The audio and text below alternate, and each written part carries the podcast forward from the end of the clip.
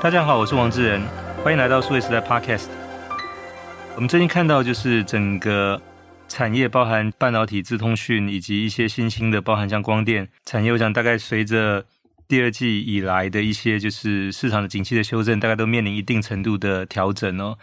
那即便是我想过去两年全世界缺晶片很严重的情况之下，我们看到台湾的半导体厂，特别像台积电，其实有很好的表现，但是在最近这一段时间，大概。也都面临到一些可能市场的关心，或者是比较保守的一些意见哦。但是，即便这样的一个市场的情况之下，我们看到其实半导体产业还是在找人，而且就是找的人的量还蛮大的哦。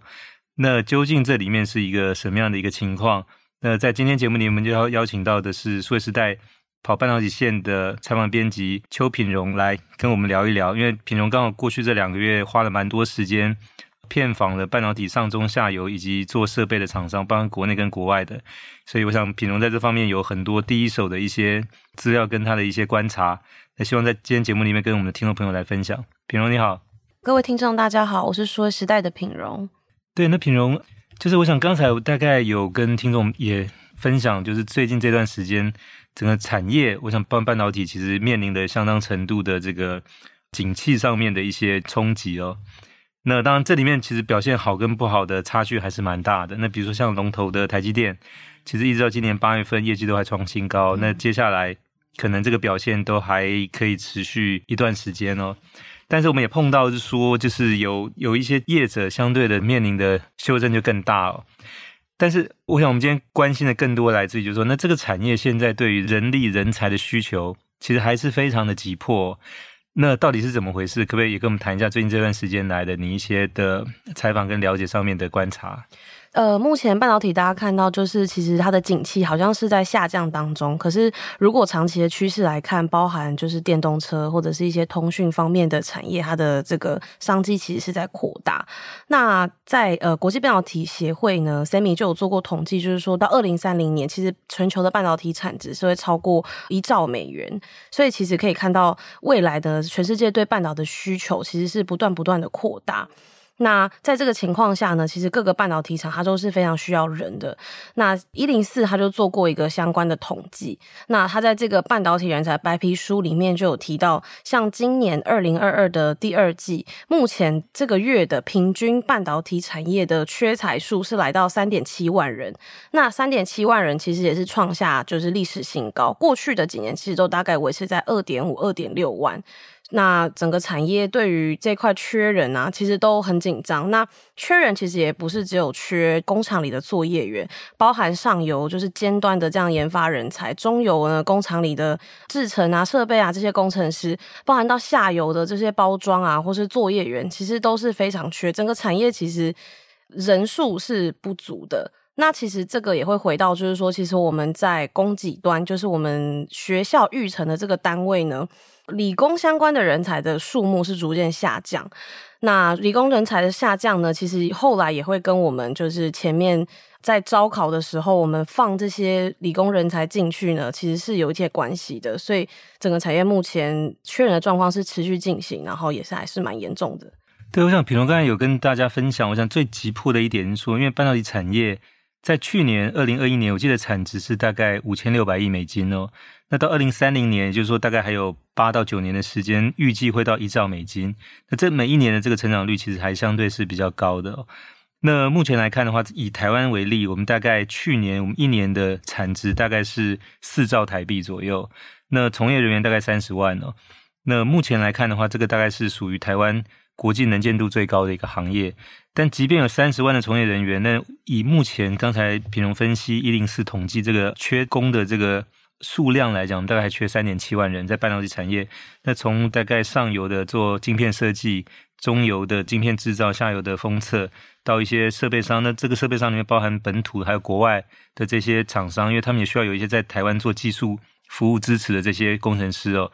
加起来同整大概是三点七万人哈。那这个其实数量蛮庞大的，所以那这个就跟景气好坏的关系没有那么密切，因为。以去年、今年跟明年大概预计要盖的这个晶圆厂来讲，光是台积电在台湾大概就超过十座，这个你还不含其他的这些，包含联电、力积电、世界先进以及国外的这些，包含像三星、Intel、美光这些公司哦。那所以就说，虽然短期碰到一个景气稍微往下，但是呢，大概厂商也都在做未来的一些准备，所以这个是目前持续在有一些新的厂新建，以及原有的厂在安装机器的这样的一个过程哦。那当然，安装机器你就需要得有人进到这个厂里面去。那不管是说从基层的作业员到这个所谓的工程师这个阶段，包含就是说可能更高端做研发的人才。那现在台湾来讲，是属于一个普遍全线都缺人的这样一个情况哦。那这个大概是我目前面对的一个现况啊。那品如能不能聊一下，就是说就你去采访所了解到，那目前从企业到包含政府到学校，有哪些做法在想办法解决现在这个缺工的这个问题呢？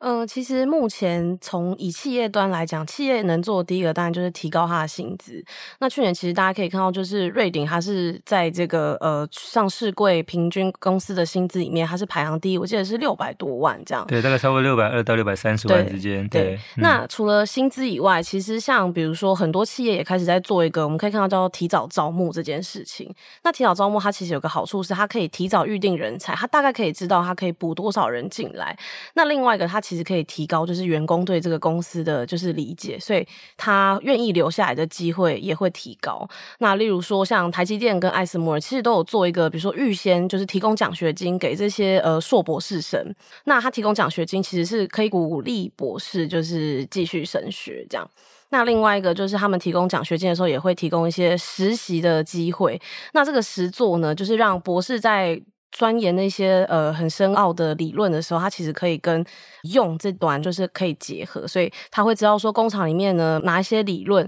是可以解决什么问题，或者说我的研究方向应该要怎么调整，我才有办法去补上这一段的落差，这样。那如果到下面一点，比如说像是中间的工程师之类的，那这些工程师呢，厂里的比如说设备工程师、制造工程师，甚至是制造部的人，他们其实还是需要有一些专业的背景，比如说化学啊、物理啊这些相关的。那其实很多学校都有开设一些半导体学程。那半导体学程其实是他们修了这个课程之后，有一些是有产学合作，那再透过这个产学合作去做一些媒合或提前了解这个企业，那可以让更多。就是理科背景的人进来。不过目前政府也有开办，就是像半导体学院的这样子的课程。那半导体学院其实跟学程有点不一样是，它是吸收了原先是理科背景的学生，但他可能并不会跟半导体直接相关。那他找这些学生进来之后呢，他再加以培训，等于把过去可能不会进入半导体行业的理科生也都一起收纳进来，然后去补足就是这一块的人力。那往下呢，就是在这个作业员的部分，有一些像高职。或者是大学，他们也会开设一些课程。那这个部分就比较快，他可能是经过两三个月的培训，那他可能跟企业有一些媒合啊，那这些人他就可以立即呢，就是成为工厂里面就是作业员的这样的即战力。那目前大概是有这些方式，然后去补足半导体缺工这个部分。对，那品如刚才其实提到几块哦，第一块是说薪资也在想办法要往上加，然后才能够吸引更多的人愿意进来，以及原有的人才能留住哦。因为去年统计台湾的上市贵公司的平均薪资前十名当中，有八家是跟半导体有关的哦。那刚才你提到就是瑞鼎其实是第一名，大概超过六百多万。那这个其实一方面也来自就是不只是台湾在找人，因为现在帮国外的一些厂商，帮像 Intel、美光也来台湾设像研发中心，或者是在本地有一些就是做相关的一些工作的一些工程的团队哦。那以及一些设备商，比如像艾斯摩尔，或者说像应用材料。那在台湾，他们因为要服务这边很大的客户，包括像台积电，所以他也需要有一个提供技术支持的一个工程团队在这边。那当在本地招募是最方便的，所以我们等于是说有点碰到自己本身要用已经不够了，还有很多的国外也来这边找，所以这个情况下是把薪资不断的在往上垫哦。那当然这个报酬也是要跟国际上面这些大的公司去做比较，因为其实六百多万台币相当于也是二十万美金，但这个二十万美金。你到美国的话，你要找到一个资深的工程师，其实也不容易哦。所以，当台湾的这个水平也在往上升，现在越来越接近国际的水平。因为你好的技术人才，不管在哪里，其实都有这个价值哦。那我想，这个一方面是一个好的事情。那另外一方面是说，我们在学校里面其实跟半导体会有相关的，一般像电子、电机、化学、化工、材料、物理，大概是直接相关的。那当然，这个部分的话，就是说，不管是大学毕业、硕士、博士，现在其实对半导体产业来讲，还是属于即战力，就是毕业之后直接进去。那当然有一些不是那么直接相关的，包含像机械，有一些像数学，或者是说有一些是工业工程等等。那这些其实可能也可以上过一些基础的相关课程之后去做这个转化。那所以我想，这个目前来讲，就大概很多学校也在办类似像这样的课程，或者说可能跟。半导体公司也在做一些建教合作，那这个都是想办法去补足，就是目前这个人力缺口不足的部分哦。那除了这些之外，是不是还有一些其他的方式，就是把可能不一定是理工科系的，也能够把它转换到这个可以为半导体产业所用？我先补充一下，刚刚有没谈到的，比如说像过去半导体产业，他们对女性的招募其实是比较少的。那不见得说女性不具有这个专业能力，但是可能过去的传统视角会觉得说，诶，我是以男性为优先这样。所以，可是现在有很多公司，它其实会去注意到这一块。那可能比如说一些电子资通毕业的，她可能是女性，然后也可以进入半导体厂工作的这一块的女性的招募比例也是一直在上升。那另外，其实有很多的。企业也开始就是努力的抛出一些诱因，然后把来台湾念书的优秀的就是外籍的侨生留下。那这是半导体企业他们现在在现有就是说理工科可以吸纳的人才里面做的一些努力。那刚刚正有提到说，那除了这个以外，那就包含比如说像其实现在也有文组生可以进去半导体产业里面，比像阳云交大他们就之前有一个跟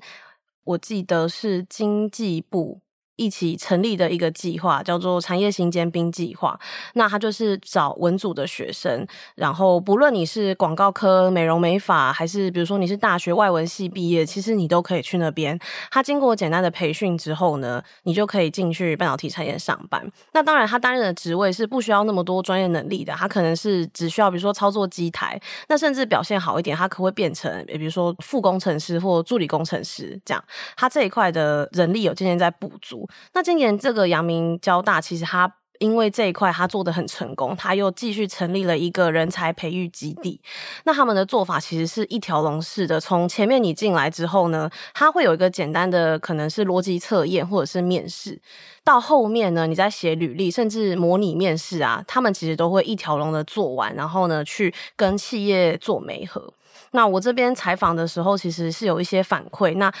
其实他们媒合成功率高达七成，然后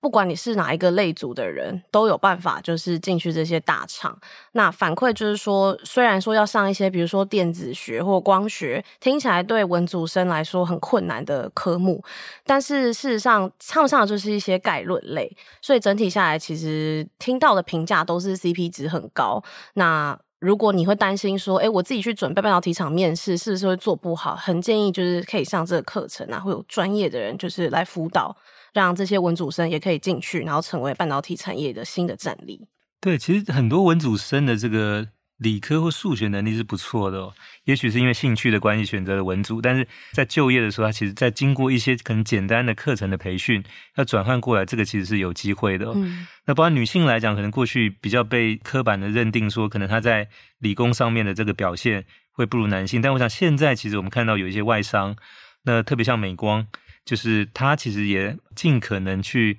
多给女性有一些机会，因为发现说她们有些特质在目前的这个厂里面的工作是蛮适合的哦。那我想透过这些更多的管道的取材，本身其实也丰富了这个所谓的人才的这个来源哦。那我想这个是非常重要。那当然，一般听众我想可能还会有一个问题是，为什么这个行业会这么缺人呢？那比如能不能举个例子？比如说我们现在要盖一座十二寸厂，这个大家最常听到的，因为早期从四寸、五寸、六寸，好，那大概就像一个披萨的尺寸一样，后来到八寸，那现在基本上已经没有再盖八寸厂了，我现在都是盖十二寸厂，嗯，这个成本才划算哦。这样一座厂需要多少人？然后需要多少钱？呃，事实上，其实现在盖，我先讲人的部分，那。一座十二寸晶圆厂其实大概一千到一千五不等，以以前更多，我记得有到两千左右。可是随着近年的自动化设备啊这些，那个十二寸其实那个蛮大的，它大概很难用人去搬。对对对，像比如说像台积电竹科那边，它真的是每一栋就是连起来，他们都会说那是台积科学城这样子。嗯、他们以前要搬一桶一桶的那个 wafer，其实就是在空中的廊道自动化运输这样，所以其实省去很多这些搬运的人力。现在大概是一千到一千五百人左右。那我挑几个晶圆厂里面比较重要的职位，一个是专门在看顾机台啊维修的设备工程师，跟调一些制程上的参数的制程工程师，以及我们很常听到的作业员跟制造部。制造部比较像是在控管，就是说这个厂里面今天的产线的分配要怎么样可以最大化这个效益，就是这一类的工作。那这四类的呢？除了作业员，他大概是我们一千五百人计的话，作业员大概是需要六百人。那其他三类制成设备跟制造部大概各需要三百人。那我这边讲的是一个约略的数字。那当然实际情况还是要看不同的厂区，它会有不同的解读。这样，那他需要这些人来 run 这座晶圆厂，因为一旦就是这个设备买进来之后，你找不到这些人，这个晶圆厂其实相当于你买这些设备的钱就是浪费掉了。那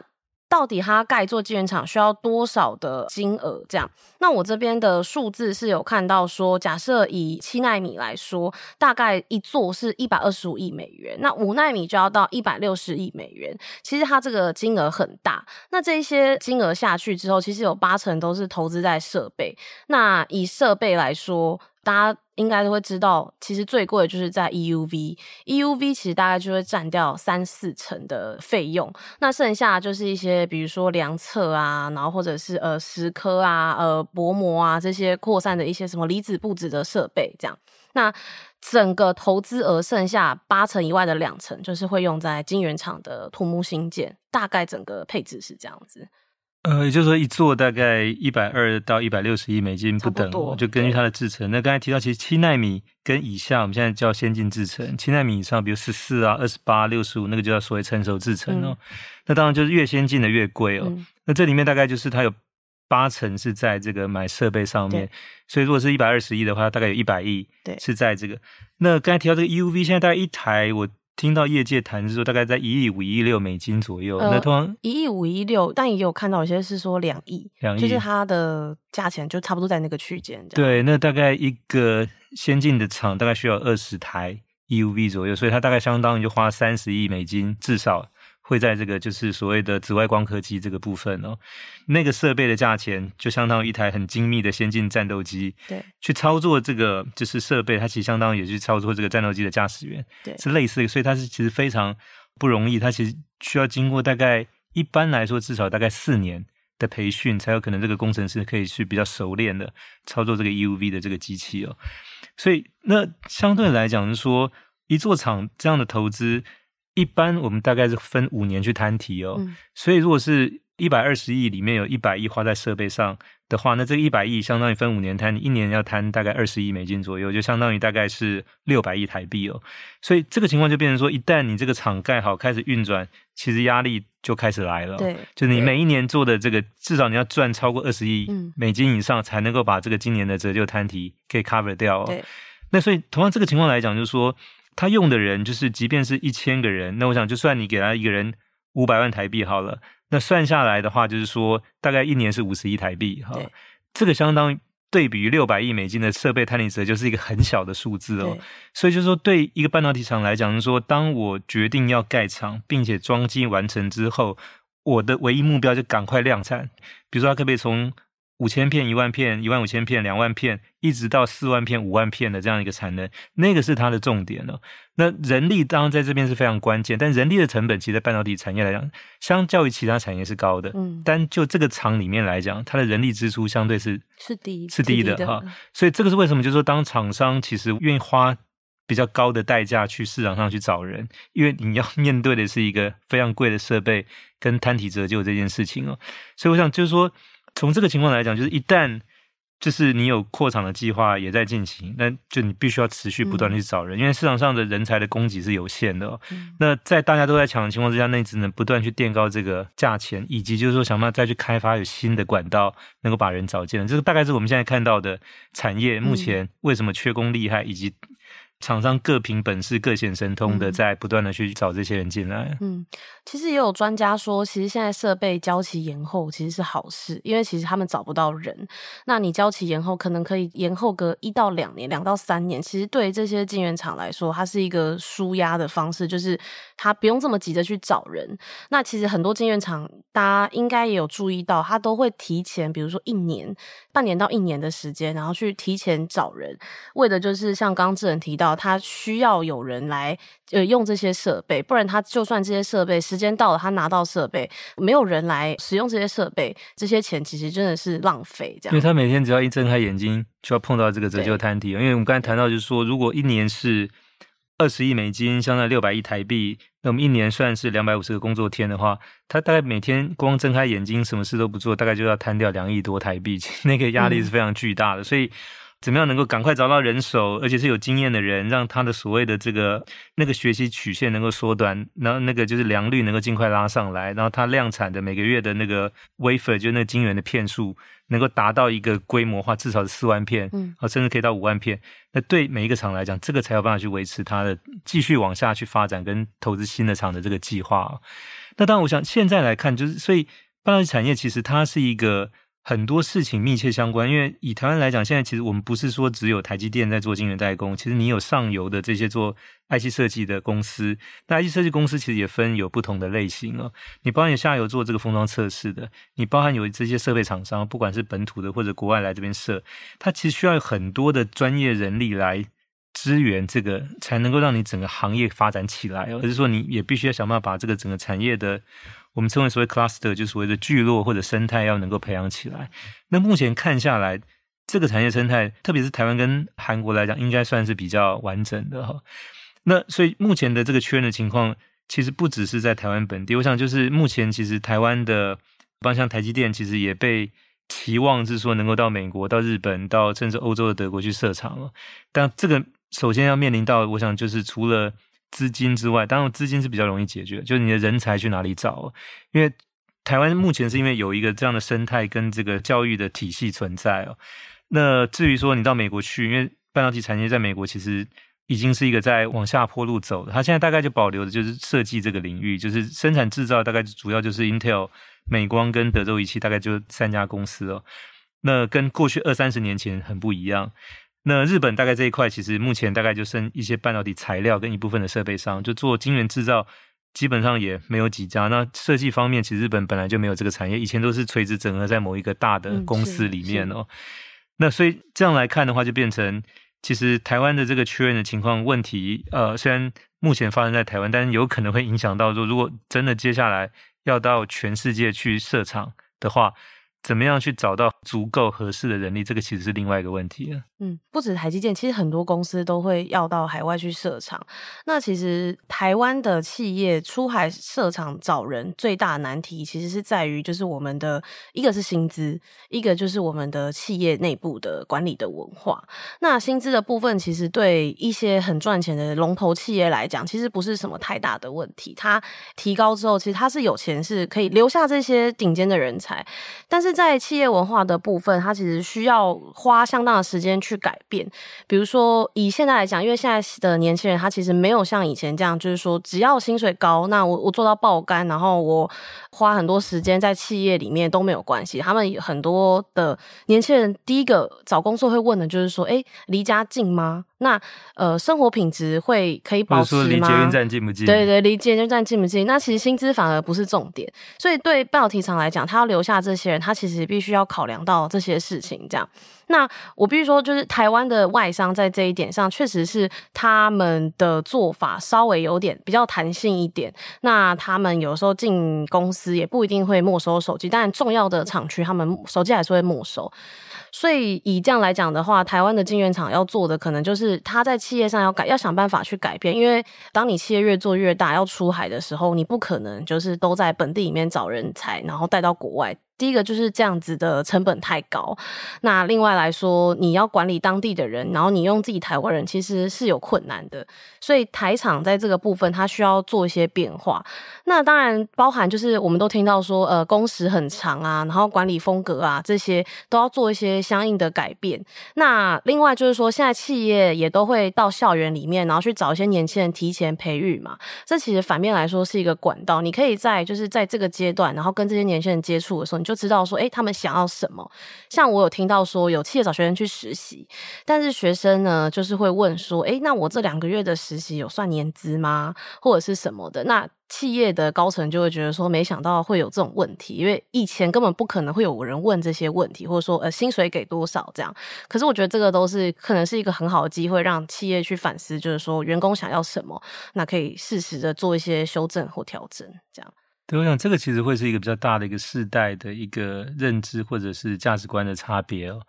因为其实我们在半导体业，特别在这个所谓的晶圆制造厂里面，因为过去习惯到现在也是就所谓的四班二轮哦，就是说那所谓四班二轮，就是说我们会分成比如 A、B、C、D 四班，比如 A 跟 B 搭，C 跟 D 搭，A 连续工作呃十二个小时两天，然后剩下那一天的十二个小时由 B 班去接哦。那 A、B 班搭完两天之后，就有 C、D 班接手，所以 A、B 班可以去休两天这样子，所以等于是你密集工作两天，休两天，再密集工作两，再休两天这样的一个，所以那这个就变成是说，呃，有些人会喜欢这样的方式，所以那我可以有一些休假出来，有些人觉得这样其实蛮累的，特别是说你十二小时在晶圆厂里面又穿那个无尘衣，然后你手机又被没收，所以就是说相对它是一个比较单调，然后是一个比较繁琐，其实压力也蛮大的，因为如果说某一台机器出现状况，马上要能够去解决哦，那这样的一个工作的环境跟那种压力，其实以前可能大家习以为常，但现在对于比较新的，就是年轻一代需要毕业出来的，可能他的工作的想法不是这个样子哦，所以可能对于一些比较担心产业竞争力的人，会觉得说，诶，那台湾必须要想办法在这一块继续保有我们的这个可以在国际上，但对年轻人来讲，就是说他也可能只是想要有一个还不错的。待遇跟工作，但是不想要承担这么大的压力。我想这个其实也是后面这个产业在往下发展，就是说以前比较属于那种军事化的这种工作环境，也要做相应的一些比较大的一些调整。对，就是现在年轻人对于以前那个比较。严格的这个晶圆厂的管理，其实接受度普遍真的是没有这么高。然后再加上现在的软体业其实很兴盛，那软体业其实，在工作的时候，确实那个环境是相对自由的。